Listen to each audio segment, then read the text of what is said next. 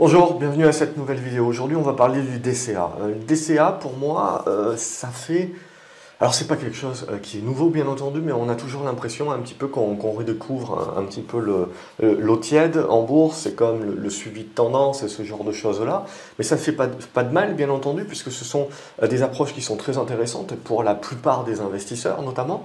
Et donc, le DCA également revient pas mal, et ça revient surtout avec donc de l'investissement, évidemment, de long terme de, euh, et de l'investissement, on voit beaucoup de personnes proposer de faire du DCA euh, sur euh, des actifs spécifiques, notamment sur le Bitcoin, sur Tesla, sur Google, voilà, sur vraiment d'être très spécifique sur, sur un certain nombre d'actifs. Et pour moi, c'est toujours la même chose en bourse, si vous voulez.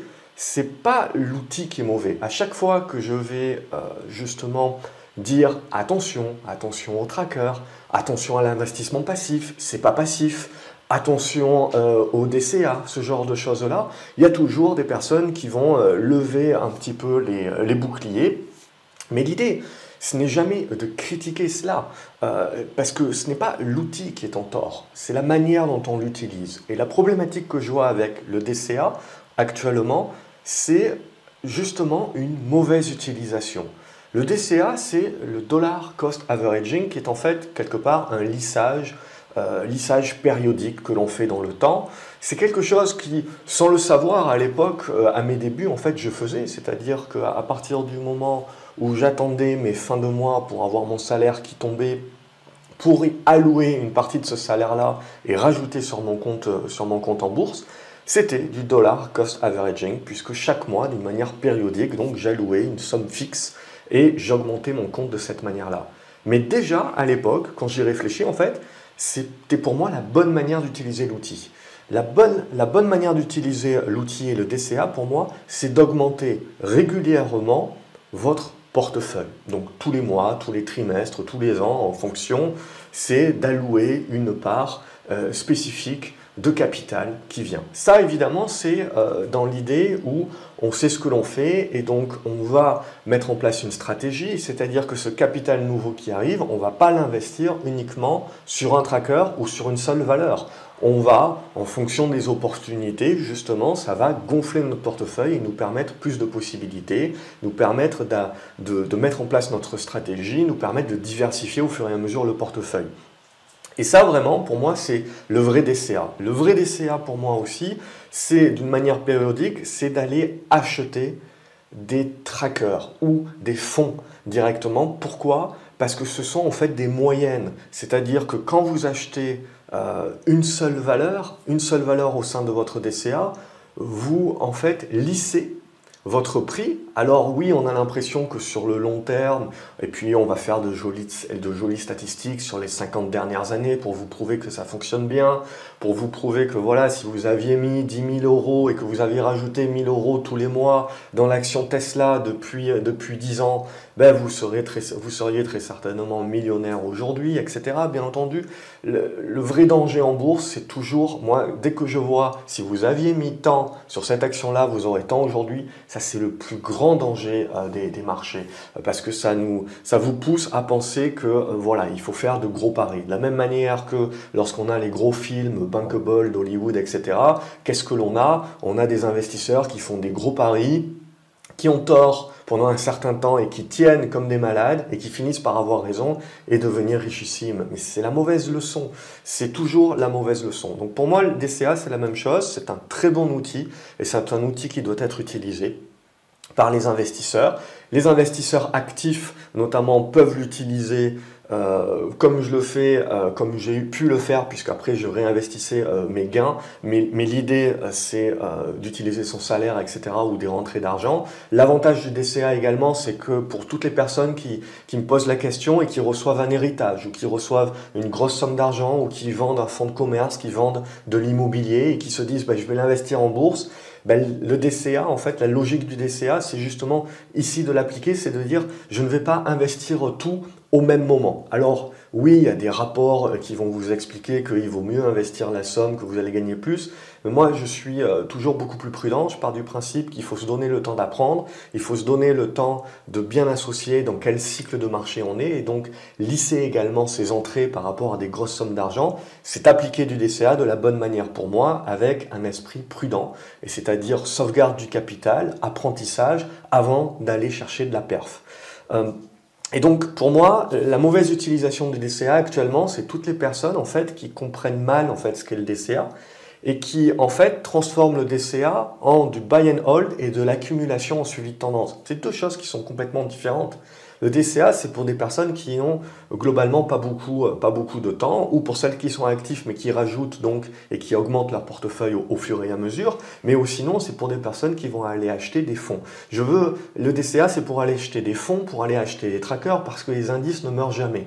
Je vous avais montré notamment euh, un graphique, je vous le remets euh, à, l'écran, qui détermine la, différence de performance entre justement un, tracker qui va répliquer un indice et si vous aviez acheté au même moment que vous avez acheté ce tracker, donc admettons il y a, il y a 10 ans, toutes les valeurs pondérées de la même manière à l'intérieur de cet indice-là, mais que vous n'aviez pas repondéré les valeurs et que vous étiez vraiment resté en buy and hold et en mode euh, passif, c'est-à-dire j'achète les valeurs de ce tracker-là avec les mêmes pondérations à l'instant T et dix ans après, j'ai conservé exactement les mêmes valeurs. Et vous voyez sur le graphique la différence de performance que ça fait. Pourquoi? Ben Parce que le tracker, c'est tout sauf de l'investissement passif. Et c'est là aussi où j'avais fait une autre vidéo où on se ment un petit peu à nous-mêmes, à croire qu'on fait de l'investissement passif, mais tous les choix que l'on fait, c'est de l'actif. Euh, quand vous achetez un tracker, le tracker lui-même est actif parce que continuellement, il va repondérer les valeurs en son sein. Donc les valeurs dont la capitalisation boursière augmente, leur pondération augmente et donc le tracker va en acheter plus. Et à contrario, les valeurs dont les capitalisations bourse qui baissent et donc dans la capitalisation boursière baisse et donc la pondération dans l'indice baisse, eh ben, il va les alléger.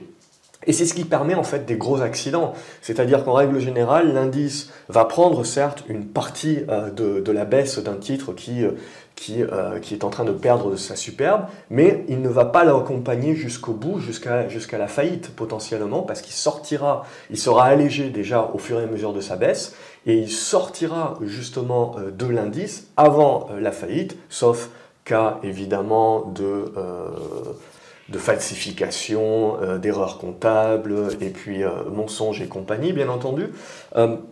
Euh, mais du coup, l'avantage, c'est que l'indice, en fait, il va toujours être pondéré et il va vous offrir une diversification et il va accumuler ce qui fonctionne et alléger ce qui ne fonctionne pas.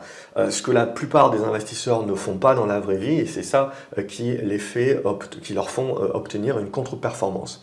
Et donc pour moi, l'erreur, la vraie erreur actuellement, c'est aujourd'hui de se dire oui, euh, de lire oui c'est magique, je fais du DCA, mais en fait ce que vous faites euh, quand vous faites du DCA sur un actif précis comme Tesla ou comme, euh, comme le Bitcoin par exemple, c'est que vous êtes en train certes d'acheter au fur et à mesure, de lisser votre prix d'achat, mais petit à petit en fait, comme vous êtes en train de vous concentrer sur un seul actif.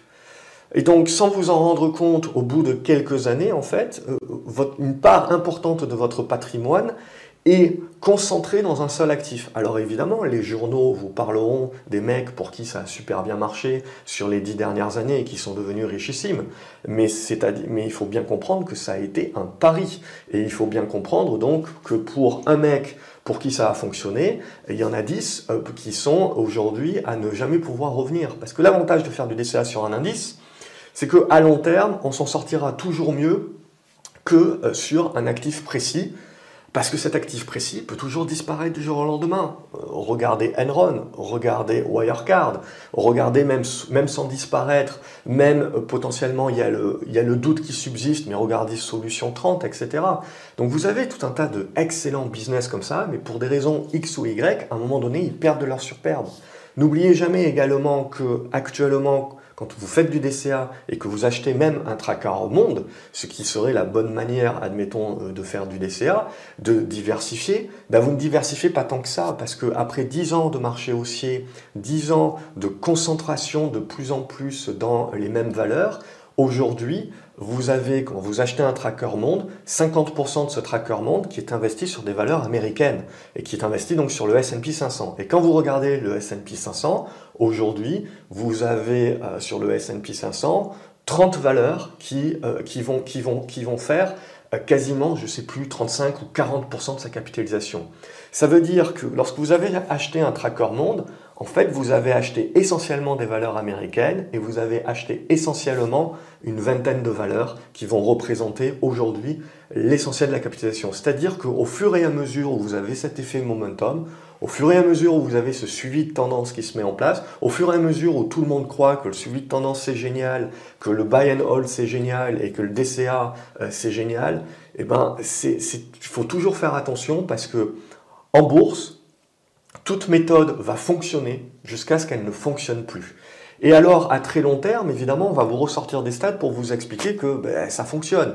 Sauf que, en fait, euh, d'une manière très lissée, euh, vous ne voyez pas les mouvements et vous ne vous rendez pas compte que vous, euh, êtes en train de faire du DCA, vous êtes en train de faire de l'investissement passif, vous êtes en train de faire ce genre de pari à, à. Vous ne faites pas vraiment du DCA, vous faites du moyennement à la hausse.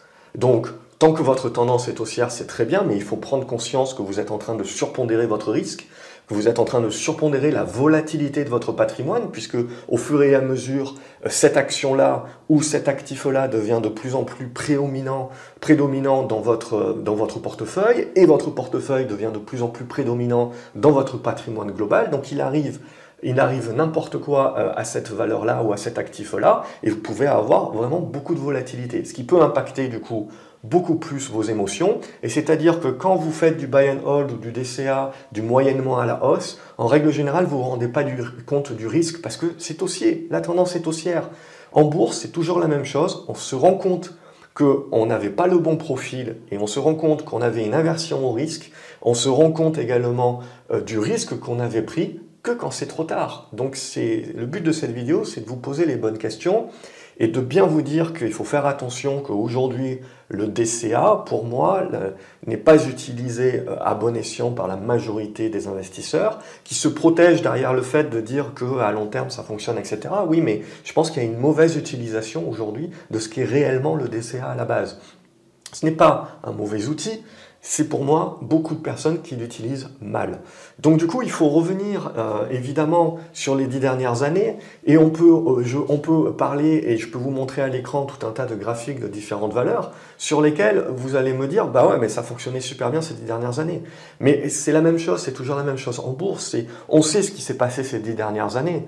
Et, la plupart des gens vont avoir un biais de confirmation de penser que ce qui s'est passé sur les dix dernières années, voire les 50, va continuer de se réaliser sur les dix prochaines années ou les 50 prochaines. Mais le monde, évidemment, change et il n'y a absolument aucune certitude. Or, vous êtes en train d'avancer vers un monde où vous n'avez pas de certitude, vous pensez faire du DCA, vous pensez faire de l'investissement, euh, euh, passif, mais en fait, ce que vous faites, c'est en train, c'est que à, au jour d'aujourd'hui, que ce soit via des trackers, si vous ne diversifiez pas suffisamment, ou que ce soit vers des valeurs que finalement vous moyennez euh, à la hausse, vous êtes en train d'augmenter votre risque parce que vous êtes de moins en moins diversifié. En fait, vous êtes de plus en plus concentré. Alors, il y a des personnes qui vont me répondre, bah oui, il faut mettre un stop, etc. Ouais, mais on sort du cadre de cette vidéo. Vous êtes déjà en train d'appliquer du moyennement à la hausse, du suivi de tendance, donc vous êtes déjà dans la stratégie active. Donc, on sort, on sort déjà même si vous rajoutez de l'argent tous les mois, etc., qui est l'aspect des on sort quand même de l'idée générale euh, du côté passif long terme et j'y passe le moins de temps euh, possible, que, la plupart des gens vont appliquer. Et, c'est là où est réellement le risque, c'est de ne pas savoir et de ne pas comprendre qu'à un moment donné, vous augmentez votre risque et de s'en rendre compte, bien entendu, trop tard. Donc vous avez beaucoup de valeurs comme ça évidemment sur lesquels ça a fonctionné. Vous regardez le Bitcoin, évidemment, vous dites ça fonctionne, etc. Mais ce qui est important de regarder également, c'est que dans l'histoire, vous avez, au-delà du fait de juste sortir et d'enfoncer des portes ouvertes en disant la bourse monte de 8% par an en moyenne depuis 100 ans, et donc de regarder un graphique sur, sur, sur les bourses mondiales et de voir que vous avez des explosions à la hausse, tout le monde aujourd'hui regarde les marchés américains, mais, mais sachez également que vous avez des périodes dans l'histoire où les marchés, les indices boursiers eux-mêmes ne font rien. Ça, veut dire que les plus grosses pondérations ne font rien en attendant qu'il y ait des retournements de cycle. Il y a 20 ans, il y a 20 ans, les, les GAFAM d'aujourd'hui, c'était les valeurs pétrolières. Regardez ce qu'ont fait les valeurs pétrolières, elles ont continué de bien performer, elles ont continué de verser du dividende, mais par rapport à la performance de l'indice, elles ont sous-performé. L'ensemble du secteur de l'énergie qui était la poule aux œufs d'or et sur quoi tous les gens faisaient du DCA, parce qu'à l'époque aussi hein, on faisait du DCA, à l'époque aussi on savait déjà que la majorité des gérants ne barretaient pas les indices. Hein. Euh, j'ai retrouvé un papier de 1995 et je suis sûr qu'on peut remonter bien avant, qui faisait déjà, euh, qui faisait déjà justement le euh, l'appel aux au trackers. L'idée à ce moment-là, c'est que le monde a changé et qu'on a eu les GAFAM, et donc le monde aujourd'hui s'est surpondéré sur une minorité de valeurs, de la même manière qu'il était surpondéré sur une minorité de valeurs il y a 20 ans. Alors vous pouvez très bien me dire que euh, dans, dans, 20 ans, les GAFAM seront toujours là, les GAFAM seront toujours la clé, potentiellement oui, en effet, mais euh, on n'est on pas là pour faire des, des gros paris sur l'avenir, on est là avant tout dans ce type de stratégie-là pour sauvegarder son capital, c'est ça la clé, et donc pour diversifier euh, au-delà de cela et savoir un petit peu ce qu'on fait. Et donc ces valeurs énergie, si vous regardez leur performance, c'est des performances qui sont, ma foi, tout à fait honorables. En plus, vous avez eu du dividende. Mais si vous regardez, en fait, vous êtes battu euh, par le marché sur, euh, les 20 dernières années. Donc, ce qu'il faut bien comprendre également, c'est que si vous aviez décidé de faire du DCA sur des actifs spécifiques à l'époque où euh, tout le monde ne parlait que des valeurs énergie et personne ne voyait euh, leur, fin, bien entendu, ou dans un avenir 30 ans, 40 ans, euh, etc. il faut se rappeler également que dans les années 70, hein, vous aviez énormément de rapports qui nous expliquaient que le futur de l'énergie, c'était le nucléaire. Donc, bien entendu, à, aujourd'hui, le nucléaire n'a pas disparu, mais vous avez eu Tchernobyl et, compagnie qui ont un petit peu rebrassé les cartes. Donc, il faut jamais dire jamais en bourse. Et donc par rapport à ça, pour moi, il ne faut pas oublier que si vous prenez le DCA et que vous l'utilisez de la, mauvaise manière et que vous accumulez finalement du risque dans euh, une concentration de votre portefeuille et moins de diversification, même sans vous en rendre compte en prenant juste des trackers euh, indiciels par exemple, eh ben, il y a des périodes dans l'histoire où pendant 10 ans, 20 ans, les indices boursiers n'ont rien fait. Et pendant ce temps-là, il faut bien prendre en compte et pas me dire oui, mais pendant 20 ans, les indices boursiers n'ont rien fait, ben tant pis, je laisse vivre, etc. 20 ans, même pour un investisseur long terme, c'est très très important pour vos objectifs financiers. Et puis 20 ans, il faut prendre en compte également l'inflation, c'est-à-dire l'indice potentiellement n'a rien fait, mais même si vous avez eu une inflation pendant 2 ans, l'inflation, ça fait également des intérêts composés, et donc même si vous êtes flat pendant 10 ans, même avec une inflation mineure, on va dire à 2%, vous êtes quand même négatif. Vous êtes quand même négatif fortement. Euh, et vous avez une perte d'opportunité parce que vous avez bloqué votre capital sur quelque chose qui ne fonctionnait pas. Alors bien entendu, à très long terme, c'est euh, euh, certainement le, le, bon processus, etc. Mais il faut éviter aujourd'hui toutes les stats et tout l'engouement. C'est parce qu'on se base sur les dix dernières années et surtout sur les trois dernières années où on est dans une hausse exponentielle. Une autre hausse exponentielle, c'est le marché japonais dans les, années 80. N'omettons pas également la forte hausse exponentielle du marché japonais qui a fait que le marché japonais euh, a pesé très lourd également dans, dans le marché mondial et dans les capitalisations mondiales. Il a baissé de 80% en quelques années et il a mis plus de 20 ans, le Nikkei, à revenir au niveau haut sur lequel il était dans les années 80. Donc ça veut dire qu'il faut bien intégrer également que quand vous êtes investisseur long terme, que vous appliquez une, stratégie DCA ou pas de la bonne manière ou pas de la bonne manière, ce qu'il faut bien se dire également, c'est qu'il faut être préparé parce que vous lissez vos prix, hein. vous n'achetez pas seulement quand c'est bas, vous achetez tout le temps.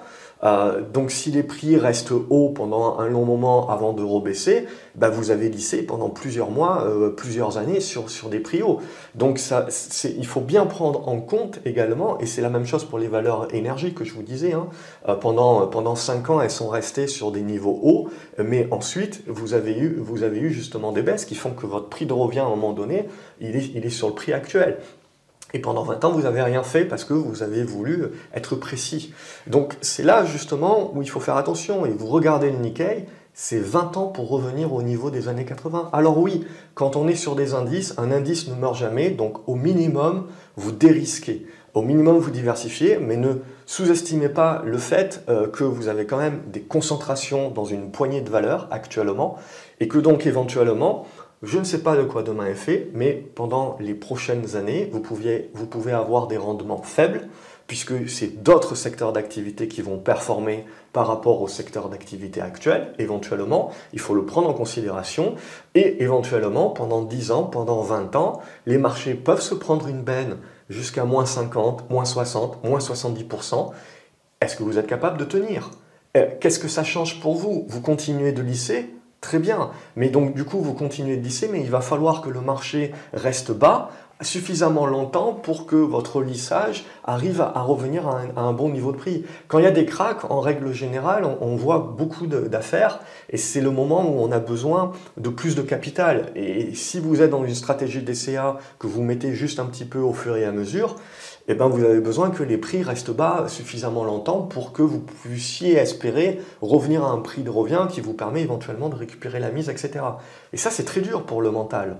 Donc il faut d'ores et déjà, aujourd'hui, savoir ce que vous êtes en, train de faire, savoir les, risques les vrais risques que vous prenez et est-ce qu'ils sont compatibles avec votre aversion au risque, parce que ce n'est pas, pas demain qu'il faudra se réveiller quand il sera trop tard. Et donc de bien comprendre justement euh, votre profil d'investisseur. À titre personnel, si en effet pendant des années j'ai fait du DCA en rajoutant euh, une partie de mon salaire euh, sur le portefeuille, j'ai toujours veillé à rester un investisseur actif et à diversifier ensuite cette poche-là dans, dans, différentes actions et pas faire de l'accumulation Alors Ça, c'est ma partie trading, mais c'est ma partie trading où j'ai toujours une, une, gestion de management, c'est-à-dire que je vais allouer qu'une certaine partie de mon portefeuille à cette accumulation de valeur-là. Je ne rentre pas dans un processus où je continue d'accumuler ad vitam aeternam jusqu'à ce que cette valeur-là représente l'essentiel de mon portefeuille. Même si elle est dans une belle tendance, etc., ça serait un risque trop important de volatilité, de drawdown. Euh, et, ensuite, lorsque mon portefeuille représente une bonne partie de mon patrimoine, euh, un risque trop important d'un point de vue euh, objectif financier. N'oubliez pas également que tout le monde est long terme jusqu'à ce que le marché se casse la figure. Et après, on se rend compte, et on se rendra compte, si le marché fait rien pendant 10 ans ou 20 ans, que 10 ans, 20 ans, c'est très long dans la vie d'un investisseur. C'est très très long. Alors, on peut sortir toutes les stats qui vous expliquent que vous retrouverez votre argent éventuellement. Mais 20 ans, c'est très très long. Il, y a le temps de s'en passer des choses. Vous pouvez avoir besoin de l'argent, vous pouvez avoir d'autres objectifs, vous pouvez avoir des tuiles, etc., qui vous font éventuellement devoir sortir du marché au plus mauvais moment. Donc, c'est tout un tas de choses qu'il faut imbriquer. Et mon idée aujourd'hui, c'est pas de cracher sur un outil, c'est pas, c'est pas, c'est pas justement d'être négatif sur certains aspects, c'est de bien prendre en compte que je pars du principe que malheureusement aujourd'hui beaucoup trop de raccourcis sont faits parce qu'on est dans des marchés haussiers et que donc on ne se pose pas les bonnes questions sur le risque et le risque qu'on est prêt à accepter et le risque qu'on est en train de prendre aujourd'hui. Tant que ça monte, je veux dire, on ne se rend pas compte du risque. Donc le but de cette vidéo, c'est de vous faire passer des stress tests. Et stress tests, c'est quoi? C'est imaginer le marché ne fait rien pendant 10 ans. Imaginez le marché baisse de 50% ces prochaines années et met 10 ans à revenir au niveau sur lequel on est aujourd'hui. Imaginez euh, les GAFAM qui trustent aujourd'hui les plus grosses pondérations euh, disparaissent ou sans disparaître ont des problématiques X ou Y et c'est un autre secteur d'activité qu'il faut privilégier. Imaginez que le Bitcoin ou les Tesla ou les valeurs spécifiques sur lesquelles vous avez l'impression de faire du DCA, mais en fait ce que vous faites, c'est que vous êtes en train de moyenner à la hausse ou à la baisse même éventuellement. Qu'est-ce qui se passe euh, quelles sont les problématiques que vous pouvez avoir? Qu'est-ce qui se passe si ça baisse de 50% Vous continuez dans ce cheminement-là? Jusqu'où? Jusqu'à quand? Euh, c'est ça qui est important. Où est votre, limite? Donc c'est ça qu'il faut définir aujourd'hui. C'est pas de dire, en regardant les statistiques, euh, tout va aller pour le mieux dans le meilleur des mondes possible. C'est de vous dire, il peut, quelles sont les probabilités qu'il se passe ça? Est-ce que c'est critique pour moi? Et donc du coup, de vous rendre compte d'ores et déjà aujourd'hui, en vous mettant dans une position de risque, de vous dire, est-ce que la disposition de mon portefeuille actuellement est une bonne disposition? Euh, et est-ce que je suis capable d'accepter ce genre de choses? Ou au contraire, je suis en fait moins diversifié que ce que j'en ai l'air et je suis moins disposé à prendre du risque que ce que j'en ai l'impression parce que tant que ça monte, j'ai pas l'impression de prendre du risque. C'est quand ça baisse que je me rends compte de la volatilité et du risque. Voilà, j'espère que cette vidéo et les quelques charts auront pu vous éclaircir là-dessus. Je pense qu'il n'y a pas de mauvaise stratégie en bourse. Il n'y a pas de mauvais outils. Il n'y a que des mauvaises utilisations. Donc, et chacun doit intégrer dans son propre profil. Je vous souhaite une excellente journée. N'oubliez pas de euh, mettre un pouce à cette vidéo si elle a pu vous apporter euh, et de la partager également avec d'autres investisseurs que ça pourra éventuellement aider. J'attends de savoir euh, ce que vous en pensez dans les commentaires. Encore une fois, merci de suivre ces vidéos et à la prochaine. Salut